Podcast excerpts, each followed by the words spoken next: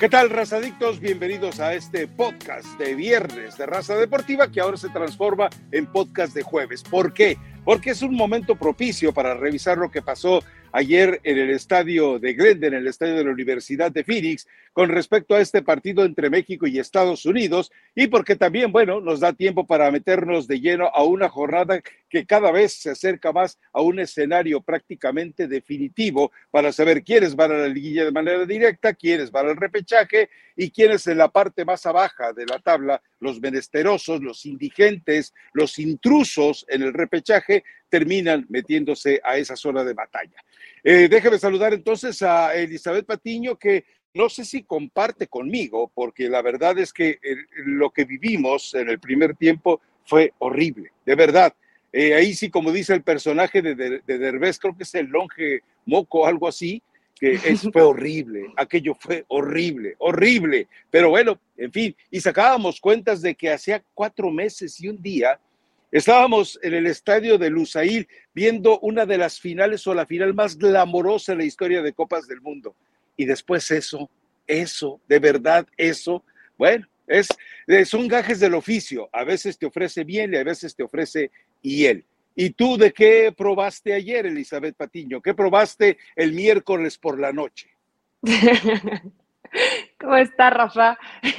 bueno, jueves eh, de podcast está rara tu pregunta. Eh, hay que aclarar, ¿no? ¿Qué tal si entran inmediatamente y escuchan esto y dices, ¿qué probaste ayer? Bueno, durante el partido, a mí me deja satisfecha, al menos en, el segundo tiempo. El primer tiempo sí termina siendo con demasiado temor, con demasiado desorden, eh, equivocado, muy equivocado, muy trompicado, un partido raro, pero más o menos esperaba, ¿no? Con procesos que comienzan, con un equipo eh, de México que evidentemente viene con este fantasma que los persigue del fracaso en Qatar y que tratan de limpiarse y, quitar todo eso que los viene atormentando tanto a él como a Diego Coca, pero a ellos como a Diego Coca. Pero en términos generales es un resultado, más allá de que es un empate y te lo sacan al, al final del partido y que creo que fue superior México además en el segundo tiempo, eh, buenas cosas de jugadores que parece que dentro de este nuevo proceso y tanto que menciona la nueva generación, van a poder rendirle bien a la selección mexicana. Obviamente hay nombres que vamos a ir desmenuzando durante este podcast, pero en términos generales, Rafa, superada para la selección de Diego Coca. Así me pareció este partido, a pesar de que no se gana. A ver, eh, sí, un primer tiempo horroroso por los dos equipos. Yo no sé si era... Peor Estados Unidos, ¿eh?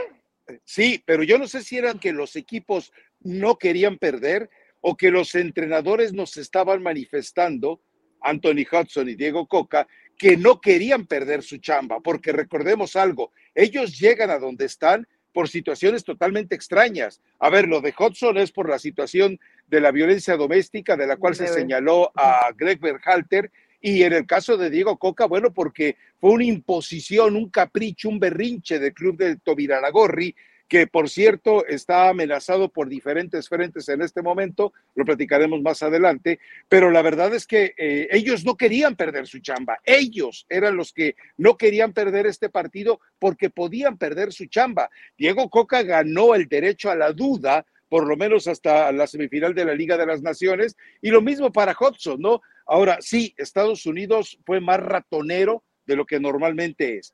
Y México le faltó talento, pero porque le falta conjunto. Recordemos que con Estados Unidos había 10 jugadores que habían ido a la Copa del Mundo, 10 jugadores que habían estado en el proceso de Berhalter, 10 eh, jugadores que también entendían a Hudson y Hudson ya los conocía.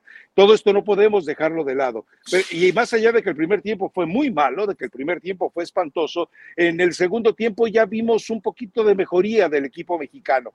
Sí, no se puede hablar ni remotamente de algo agradable, sorprendente sorprendente. No, hubo reacción de la calidad individual que veíamos. Bueno, el gol lo marca Antuna, es decir, goles que de esa eh, eh, categoría falló con Chivas, ha fallado con Cruz Azul. Esta vez lo metió y porque de repente es ese jugador extraño que la selección le sienta bien y de tantos estropicios que comete en la cancha, de repente parece que se ilumina cuando está dentro de la selección mexicana. Pero yo creo que a final de cuentas eh, todo el mundo puede salir satisfecho. Bueno, hasta toda la, eh, toda la pésima información que se estuvo generando sobre el riesgo de los dos años de castigo y todas estas mentiras, eh, bueno, pues ni siquiera eso. Yo escuché solamente una vez el grito.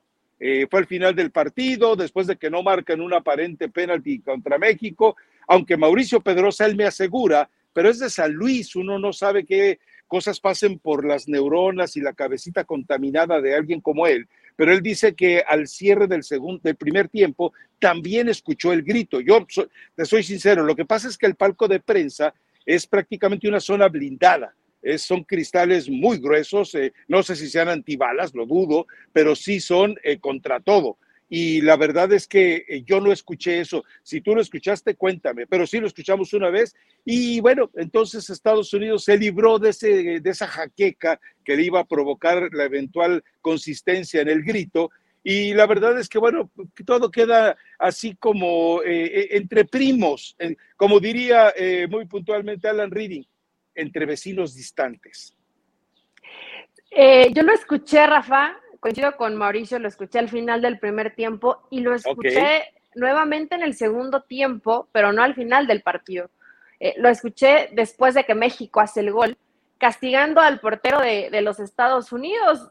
Yo creo que la afición en ese momento estaba contenta, tú lo viviste y al menos vimos un lleno espectacular, la gente feliz, viva México haciendo la ola, o sea, todo, la gente va a pasarla bien, más allá de lo que estaba sucediendo en la cancha, que el primer tiempo realmente de espectáculo no ofreció absolutamente nada. Claro, digo, hay demasiados ruidos que de pronto se pueden perder cuando estás en el estadio y no los detectas igual que cuando lo estás viendo en la televisión, pero espero que no se haya repetido más de, más de dos veces, ¿no? Eh, yo lo escuché tres. Y igual, ah, igual, igual y no lo escuché bien, ¿no? Igual realmente fueron una, fueron dos, pero realmente esta información que sale, y tú estás ahorita como insider de la selección mexicana, no es la verdad. O sea, ¿a, quién le conviene que esto pase y que México no vuelva a jugar en Estados Unidos?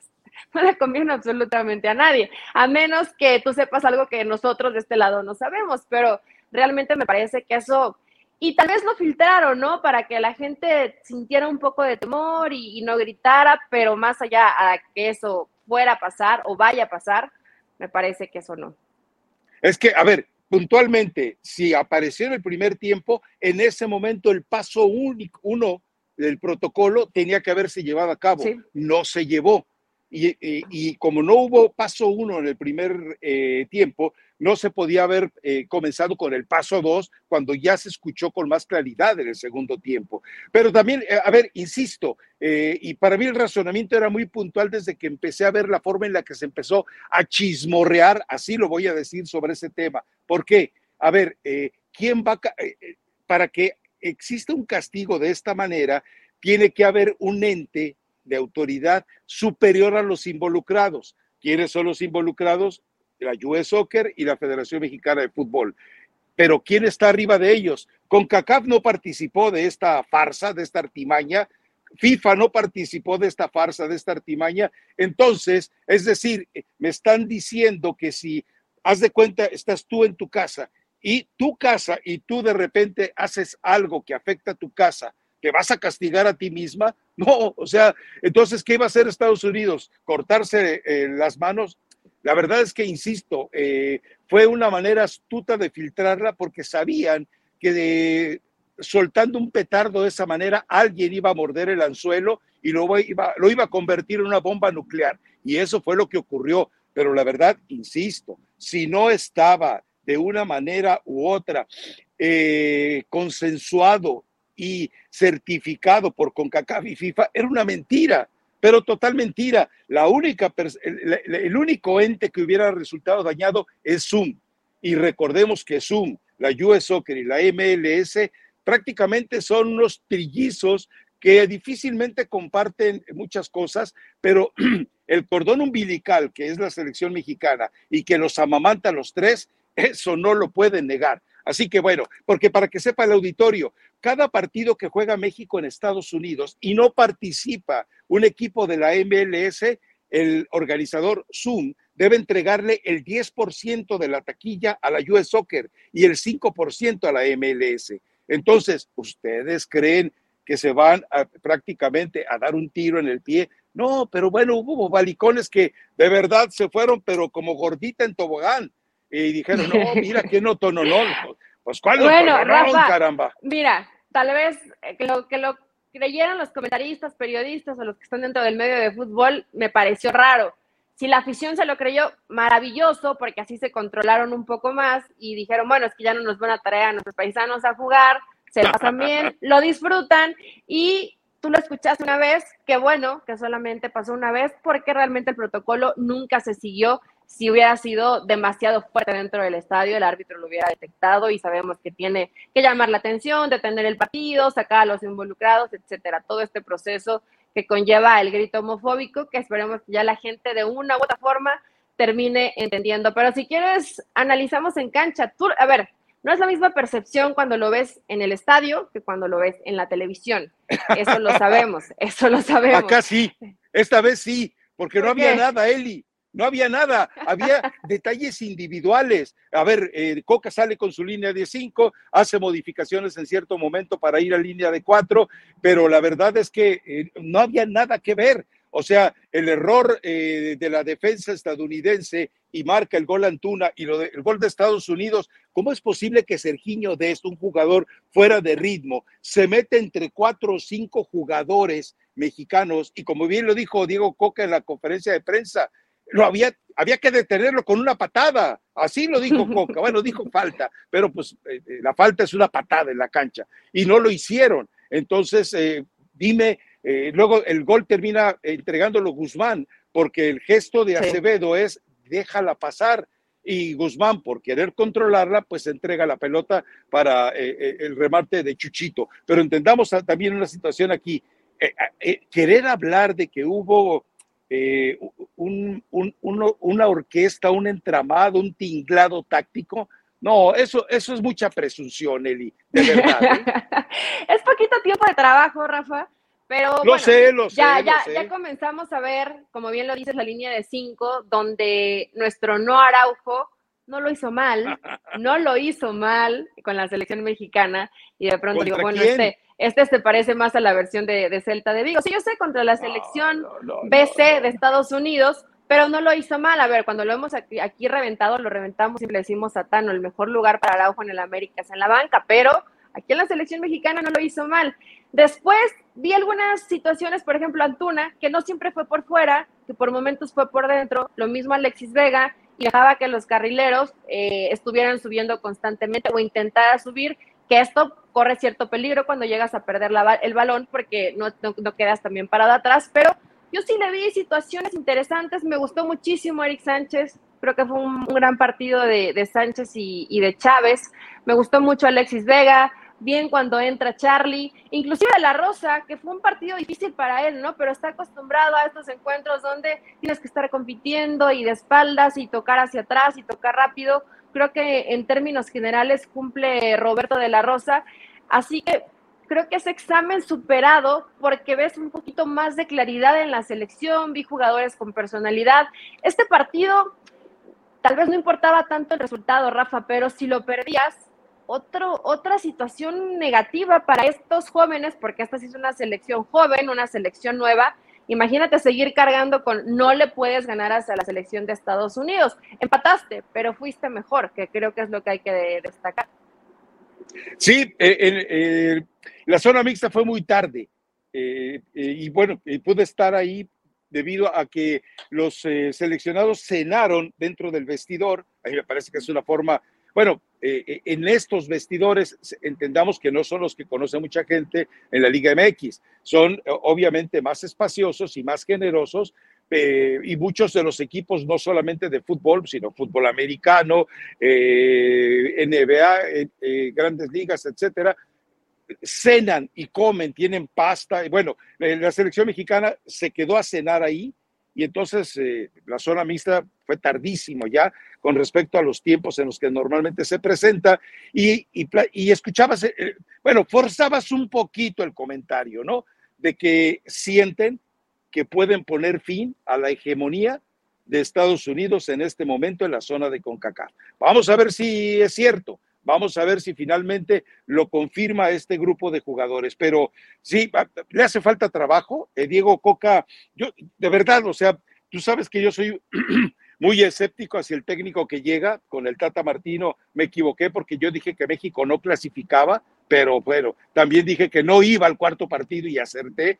Pero yo creo que con Coca eh, insisto, se sabe meter en la cabecita del jugador y si se sabe meter en la cabecita del jugador, le va a sacar jugo que el Tata Martino jamás le pudo sacar al grupo de jugadores. Así que yo creo que por ahí va. ¿Tiempo necesita? Sí, necesita tiempo. ¿Va a tener eh, los minutos y la pausa? Sí. Recuerda que Estados Unidos a la Liga de las Naciones va con todas sus fichas europeas y en la Copa Oro va con prácticamente con este equipo, ¿eh? O sea, le, interesa más, no sé por qué, ganar la Liga de las Naciones. Me imagino que también es un proceso de descanso para los europeos y le interesa muchísimo más que, la Copa Oro. Pero bueno, eh, por lo menos en esto estoy de acuerdo contigo. Eh, Diego Coca tiene un momento de tregua, de paz, eh, de tranquilidad. No puede planear el próximo partido, hacer una serie de, de cosas que pueden resultarle útil, útiles. Entonces vamos a ver si todo esto funciona, ¿no? Sí, y, realmente yo sí creo que va a mejorar. Fíjate que en el lenguaje eh, corporal de Diego Coca, cuando hizo los cambios y va y abraza al jugador, vaya, trata de otra vez tener esa unión, de que el futbolista se sienta arropado por el entrenador y que le dé la confianza. A lo mejor pueden parecer eh, cosas tontas, ¿no? Absurdas o que las dejas pasar, pero realmente es parte de la intención que tiene que hacer de Coca, no solo el trabajo en cancha, en cancha, cambiarle chip a varios de ellos que vienen con el trauma postmundial y otros tantos que probablemente no estén pasando por el mejor momento en sus clubes. Es que ojo con esto. Más si le agregas la calidad de los europeos, creo que va a mejorar esta selección mexicana. Evidentemente en la delantera necesitas hoy a Santi Jiménez, que es el mejor delantero que tienes. Ojo con esto, y te, te, lo había comentado ya hace algunos podcasts, eh, y, lo detecté en un texto que leí sobre Berhalter, eh, buscando un poco más de información de cuál era su futuro. Eh, los entrenadores actuales, y te lo hablaba, había mencionado con el caso de Scaloni, del Tan Ortiz, eh, del mismo Coca y de otros entrenadores, sobre todo argentinos, están dando una eh, preocupación extra en eso, en, el manejo de la mentalidad del jugador. ¿Por qué? Porque ellos asumen algo. Si llegan a donde están es porque saben jugar fútbol. Lo único que falta es convencerlos de que en grupo, de que colectivamente y de que haciendo las cosas con disciplina pueden de verdad ganar. En el caso de Berhalter, una de sus preocupaciones, y ahí fue donde se originó el escándalo de Reina, una de sus preocupaciones era liderazgo. Y sabes que, por ejemplo, él se vinculó a gente de la NASA y del ejército de Estados Unidos para recibir y para intercambiar información sobre liderazgo de grupos. O sea, bueno, en México no va a pasar eso. O sea, no, no. me imagino Diego Coca yendo con el ejército mexicano. Oiga, ¿cómo manejan el liderazgo? No, pues todo es cosa de la 4T y de cómo nos lo permitan allá los de los de la sierra, ¿va? Es absurdo. Pero, pero, pero te va demostrando cómo eh, ya, ya el entrenador no está tan obsesionado con el movimiento de fichas, sino con el movimiento de las emociones del jugador. A mí me parece que esto le va a ayudar a Diego Coca, lo que no sé si va a tener tiempo, porque yo sigo insistiendo, si no gana Liga de las Naciones, bueno, si no le gana Estados Unidos en la semifinal y no gana la Copa Oro, no va a seguir Diego Coca. Y te tengo más chismecitos de, a ver, del, del, a ver, del proceso. De la, a ver, ahí te va. Eh, me confirmaron, dice, todo lo que tú has dicho de que Emilio le prestó su segundo juguetito favorito a Iraragorri es cierto. De que está haciendo con él lo mismo que con Jorge Vergara es cierto. Y de lo de la bomba, Juan Carlos Rodríguez, sí parece indicar que él sí quería ser el presidente de la Federación Mexicana de Fútbol, pero no se lo, eh, no le han dado el, visto bueno de una autoridad total. La reunión importante de Juan Carlos Rodríguez, que tú lo recuerdas, tomó, hizo cosas muy importantes eh, con tu DN y sobre todo en la pandemia, me cuentan que cuando en la pandemia él fue el que ofreció la solución. Hey, si no tienen dinero los clubes y se van a morir de hambre, las televisoras que paguen por adelantado y pagaron por adelantado y armó otra serie de mecanismos para que los clubes no murieran de hambre en la pandemia. Lo de la I-Liga, es decir, la liga de los jueguitos esos eh, visuales, él fue el que la inventó, él fue el que la desarrolló y que bueno, también fue otra ayuda para que la liga y los equipos pudieran generar ganancias. Bueno, este mismo personaje también eh, ha hecho otras cosas como lo de MLS y Apple TV, además de la unificación de, los espacios deportivos de lo que era Televisa y Univisión. Y la otra es que también me dicen que es un tipo muy explosivo, por eso le dicen la bomba. Y que, bueno, tiene pleitos con John de Luisa, eh, puntualmente él se encargó del despido de la que después sería esposa de John de Luisa cuando cambió el proyecto eh, de noticieros y de programas ahí en, en TUDN. Es decir, eh, es un tipo que, además quiere mucho a Emilio. Me contaban una anécdota que ya puse en el blog, en el sentido de que presentó un informe ante los dueños, en la junta de dueños, como decía Erickson, y que de repente le dice John de Luisa, bueno, muchas gracias, Juan Carlos, y le dice Emilio, no, lo que ha hecho hasta hoy Juan Carlos por nosotros merece que se quede. O sea, es el dedo chiquito de, Emilio Azcarra Gallán. Así que el cuate, pero ojo, él posiblemente no sea el presidente, sino que sea eh, la figura de alto comisionado, pero no el presidente. John de Luisa, después de la paternidad, después del descanso, después del desahogo, después del desestrés, quiere seguir al frente de la Federación Mexicana de Fútbol y ya se lo dijo Emilio. Y está dispuesto, a pesar del pleito que tuvo en dos ocasiones con Juan Carlos Rodríguez, a ser solidario y trabajar junto con él. Así que se pone sabroso. Y el lunes te platico del personaje que hoy es el hombre determinante en el fútbol mexicano y no se llama Azcarra Gallán. Reporta Emilio pero no es Emilio. Te cuento el lunes, te cuento el lunes. ¿Por qué es el lunes, Rafa? Porque tengo que hacer un blog primero y entonces ah, hago el blog mañana con calma y ya el lunes te doy más detalles. No, me enteré de cada cosa, de cada... Si esto fuera ventaneando, si yo hiciera TV Notas, qué cosas, Dios mío. Pero se pueden contar o todas van en el blog? Digo, para que eh, algunas son muy no, es que algunas son muy humanas y hay que respetar un poquito esa situación interior del ser humano. Si no te contaba una de John de Luisa, que te me paras de pestañas aquí, ¿eh? Aunque sean postizas. Eh, no, no, no, natural. Obviamente mucho más eh, pelo en toda la cara de lo que tú puedas llegar a tener.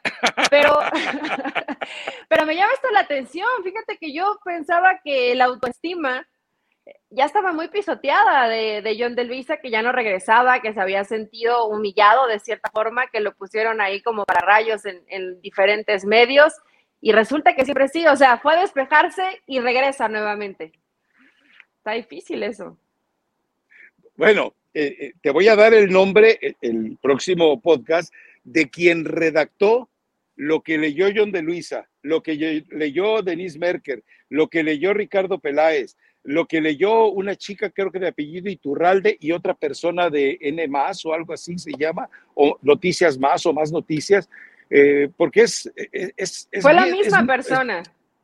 sí, claro. Es evidente, porque era muy parecido el discurso. Sí, sí, sí, pero, eh, pero es decir, o sea, la idea fue muy clara de querer engañar a los bobalicones, que hubo muchos que dijeron, se abrió la libertad de expresión eh, eh, eh, en Televisa. No, no, no, no. O sea, es precisamente dedazo de atole para los inocentones, los tontitos, y muchos se la creyeron. Y no estoy mencionando a nadie, mucho menos a, a mi amigo y hermano del alma David Faitelson, ¿no? Pero bueno, platicaremos de eso también la próxima semana, ¿no? Porque, ojo con esto, se viene en una jornada muy sabrosa, muy brava y que puede no sé, en un momento dado, reacomodar fichas y piezas en las cuatro primeras posiciones de la tabla. Se va a poner muy interesante, entonces, cerrado el tema selección mexicana, ya quiero, Rafa, es que ya quiero que sea el lunes para que nos sigas platicando de, esta telenovela, pero se va a poner interesante, ¿no? Si llega eh, nuevamente John de Luisa y todo se rearma, obviamente va a seguir habiendo el conflicto de poder a la interna, en fin, se va a poner muy sabroso lo que nos pueda ofrecer el Tri en, en los próximos meses. Pero en el tema liga, no sé qué tanto vaya a cambiar, pero sí hay equipos que se quieren aferrar y bajar a los que están por lo menos en el 3 y en el 4. Rayados de ahí ya no se va a mover, creo que América tampoco ya no se va a mover, me refiero del 1 al 4, ¿no? Pero todo lo demás puede, puede seguir cambiando, puede modificarse, equipos eh, evidentemente como bueno, Monterrey, que quiere, Monterrey que puede, quiere... puede, ser desplazado, ¿eh? Pero Monterrey va contra puede Mazatlán. ser desplazado. Parece que va a perder contra Mazatlán, digo, yo sé que Tigres perdió contra Mazatlán, pero ya si, si este Rayados pierde contra Mazatlán... Cruz Azul. Cruz Azul contra Pumas, es un gran partido, Rafa. Perdón, contra Chivas, es un gran partido. No, pero ¿con quién perdió Cruz Azul? ¿Quién También contra Cruz Mazatlán, pero era el, era el segundo partido del Tuca, ¿no? Apenas Bueno. estaba arrancando, Dale, le hubieras dado un poquito más de chance. A ver, aunque diera un partido pésimo Rayados, no veo la posibilidad de que gane Mazatlán. ¿Tú sí? Bueno, eh, eh, vamos, eh, Mazatlán está en una situación tan desesperada que los jugadores pretenden asegurar contrato. Ojo, se vieron una sacudida tan brava en Mazatlán, en todos sentidos, a, Romano ya le garantizaron que se queda, pero se vieron una sacudida tan brava en Mazatlán y además, aparentemente, Ricardo Salinas Pliego, uy, las que me contaron de él, ay, ay, Richie, que no se sepan, que no se sepan, pero bueno, eh, está dispuesto a poner capital, va a haber dinero para el próximo torneo, ¿eh? porque ya se dio cuenta que lo que no gasta, en- no invierte en el equipo, lo tiene que pagar de multa. O sea, finalmente eh, alguien le abrió los ojos. Sí, las finanzas no estaban saliendo. Eh, tiene que haber un cambio dentro de Mazatlán, evidentemente, ¿no? Hay muchos jugadores que ya no tienen por qué estar, pero ni en el fútbol mexicano, Rafa, y siguen ahí eh, como sanguijuelas, chupando todavía lo que puedan. No le y digas a llevándose-. Y llevándose el dinero que se puedan llevar. Ni a Marco Fíjate que no. Fabián, Fíjate que no me refería a ellos dos. También ahí Ah, está ah, Nahuel Pan, ¿no? Nahuel Pan. Sí, No, hay, hay varios más que siguen ahí todavía. Ese es un parásito, Nahuel. Pan. Parásito. Hoy empieza la jornada. Hoy empieza Tigres contra Puebla. Eh, ya dijo Siboldi que van a sumar puntos como sea. Evidentemente Puebla también quiere aferrarse a un puesto de, de reclasificación. Lo puede conseguir. Entonces, eh, me parece que puede pintar bien la jornada en el inicio. Tigres como local. Es un partido interesante donde Siboldi, pues la misión es meterlos a la liguilla, no la reclasificación, porque esa la tienen que conseguir, pero después pasar el proceso de reclasificación.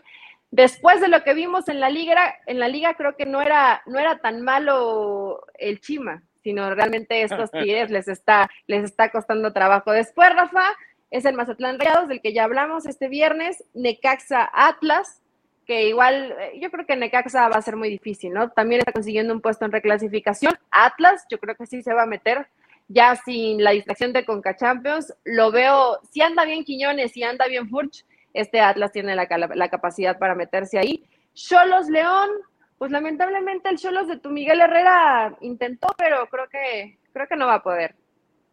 No, él, él busca, él busca salir de la zona de pago, ¿no? De la zona de peaje, busca salir eh, Cholos y bueno, ya, ya que puedes esperar que te ofrezca en la cancha, ¿no? Él ya se dio cuenta que la materia prima son prácticamente, voy a utilizar el término otra vez, parte del grupo de jugadores parásitos de Bragarnik que no tienen nada que hacer en México y que si los regresas a sus países, Argentina principalmente, se mueren de hambre, no tienen equipo, no hay quien les pague lo que lamentablemente les están pagando en México, ¿no?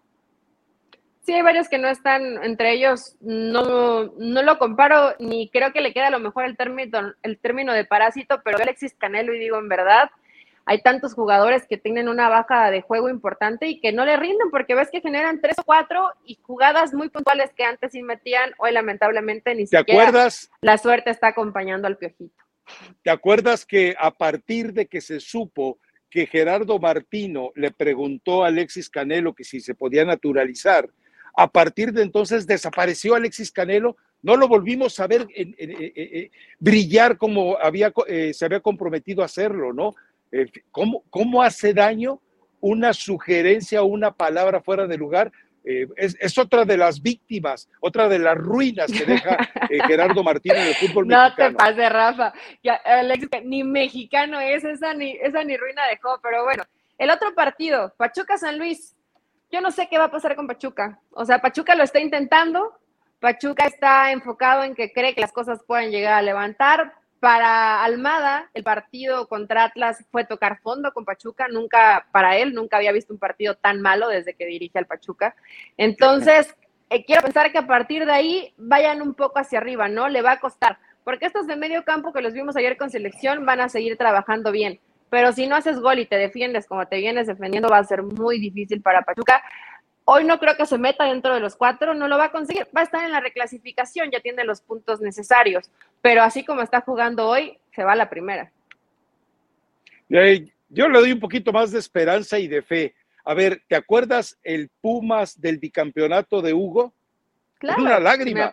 ¿Te acuerdas del León del bicampeonato de Matosas? Igual. Entonces, mira, como ya conocen el escenario al que van, son capaces de, simplemente decir, bueno, ok, ya pasó, eh, ya pasaron los rounds de ensayo, vamos a meternos a esto. Me llamó la atención eh, Luis Chávez en la zona mixta. Eh, yo lo consideraba, ¿cómo te diré?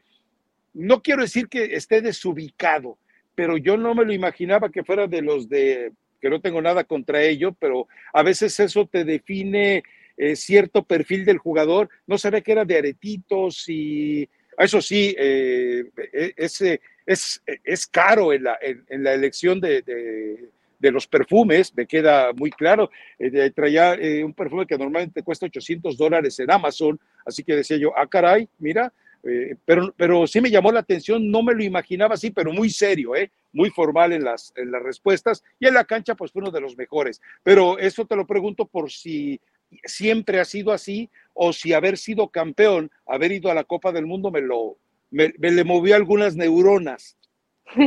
Pues es difícil mantenerlo, Rafa. Fíjate que hace un par de días hablaba de lo que surgió en redes sociales, digo acá en Pachuca, zona local, regional, pero la gente está muy molesta con algunos jugadores del Pachuca. No mencionaron a Luis Chávez, pero sí mencionaron a Kevin Álvarez porque ha subido algunas fotos en sus redes sociales donde está modelando ni sé qué modela, ¿no? Sí, llegué, la verdad vi la foto y no le puse la mayor atención, seguí en la, en la línea de tiempo, pero dicen, queremos que nos regresen a los jugadores y que se lleven a los modelitos.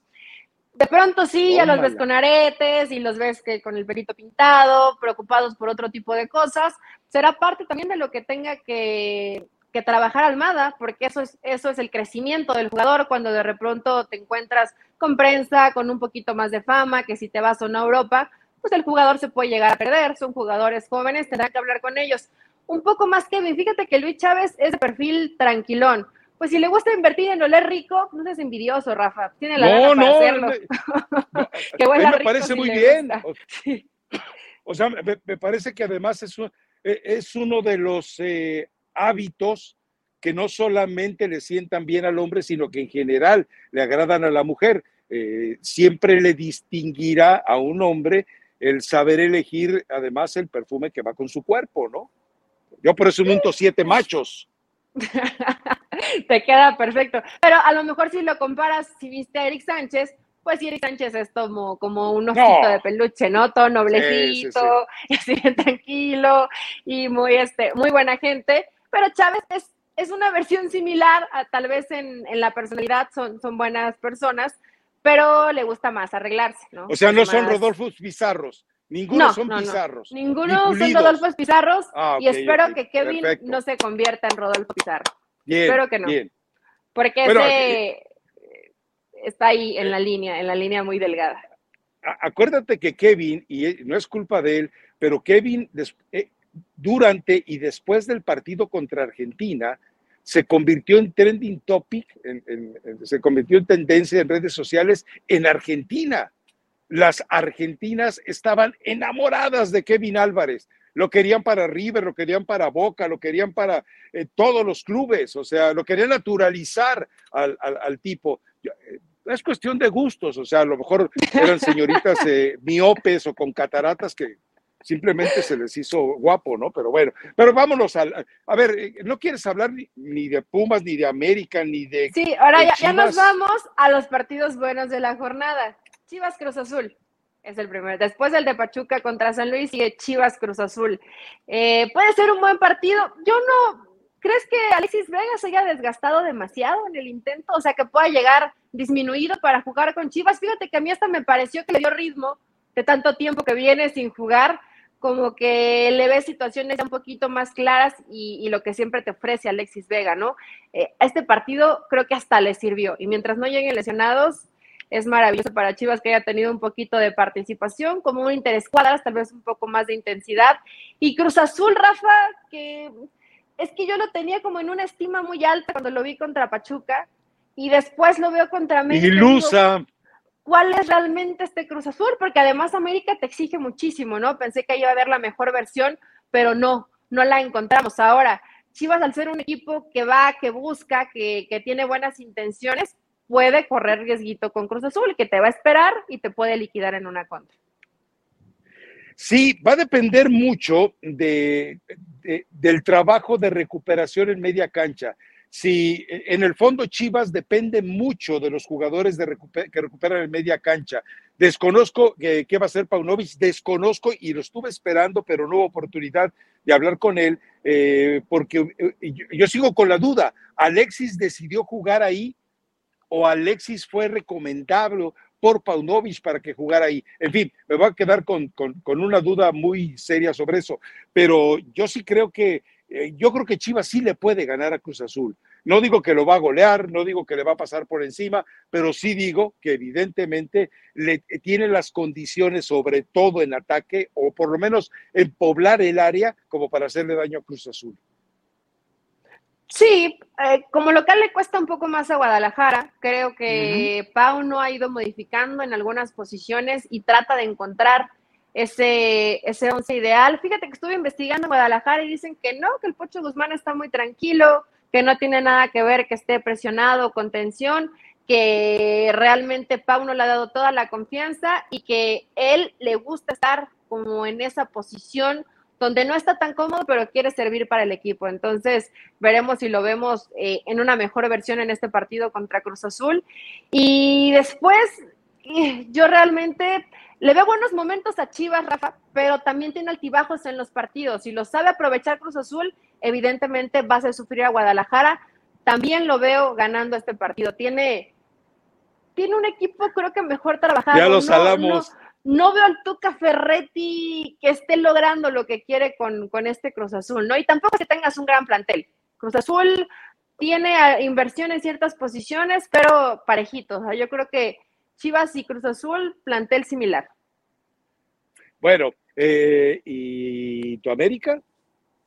Ah, por cierto, antes de pasar al siguiente partido, ayer que entrevistan a Alexis Vega, en tu, creo que era tu DN, eh, yo creo que sí fue decisión de Alexis Vega, Rafa. No recuerdo exactamente las palabras que utiliza, pero hace un análisis un poco distinto a lo que siempre escuchamos de los jugadores, lo cual me lleva a la conclusión que sí sabe leer los partidos y que él es el que encuentra dónde ubicarse. ¿Quién lo, entrevistó? Este, Gibran Naranje, Gibran Naranje, ¿sí se viene el apellido?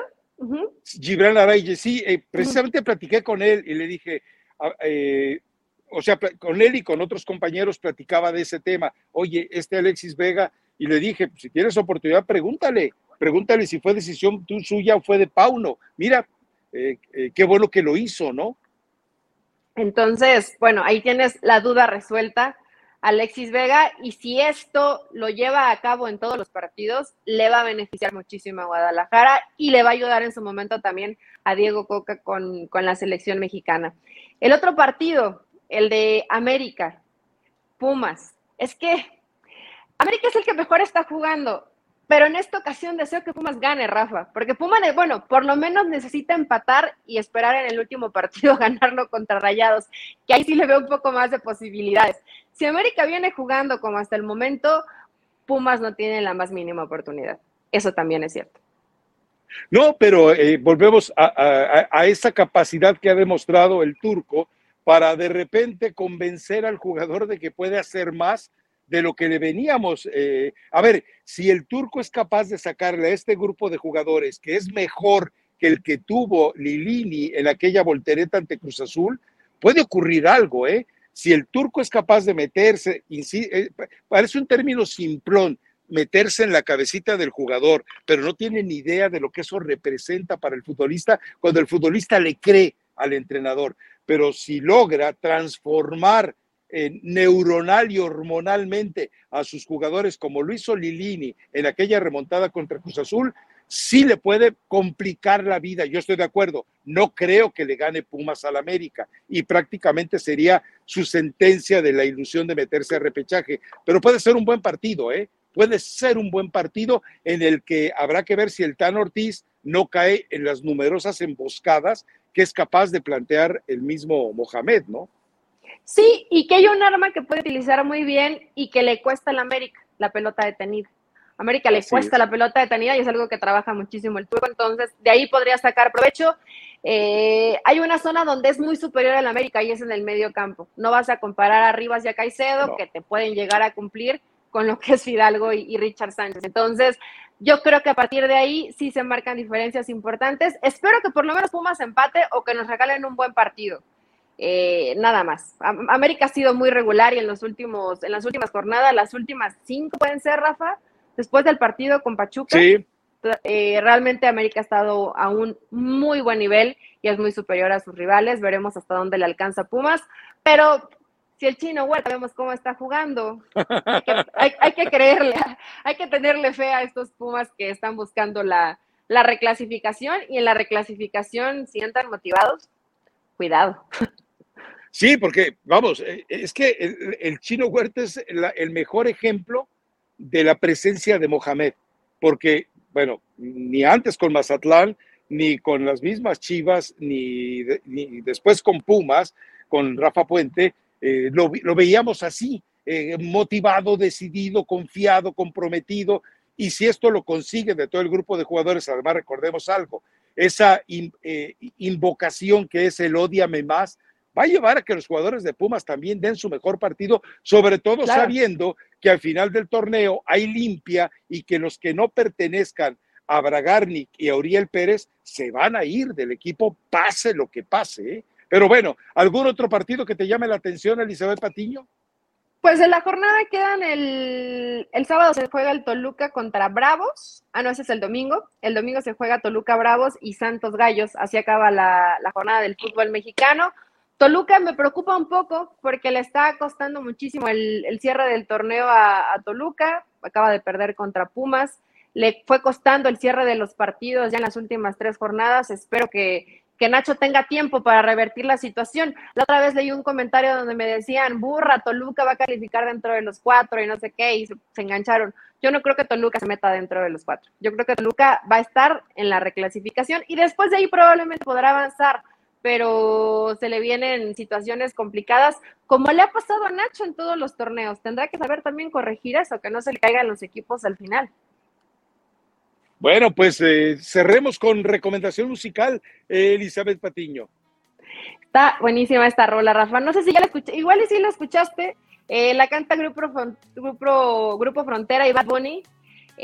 un por ciento, un por ciento, así se llama, un por ciento. Está muy buena. O sea, ¿tú crees que en algún momento de mi vida... Me queda un por ciento. Está, descenderé a esos, a esos escenarios ni mientas, porque aquí les digo que ha llegado al podcast y decir, escuché la que me dijiste de Nodal y, está buena, escuché. Si las llegas a escuchar, a lo mejor no están en tu playlist favorita, pero las escuchas. Pero se llama 1% con el grupo qué? y Bad Bunny, imagínate eso, porque además es como música de banda, entonces Bad Bunny se fusiona con el regional mexicano.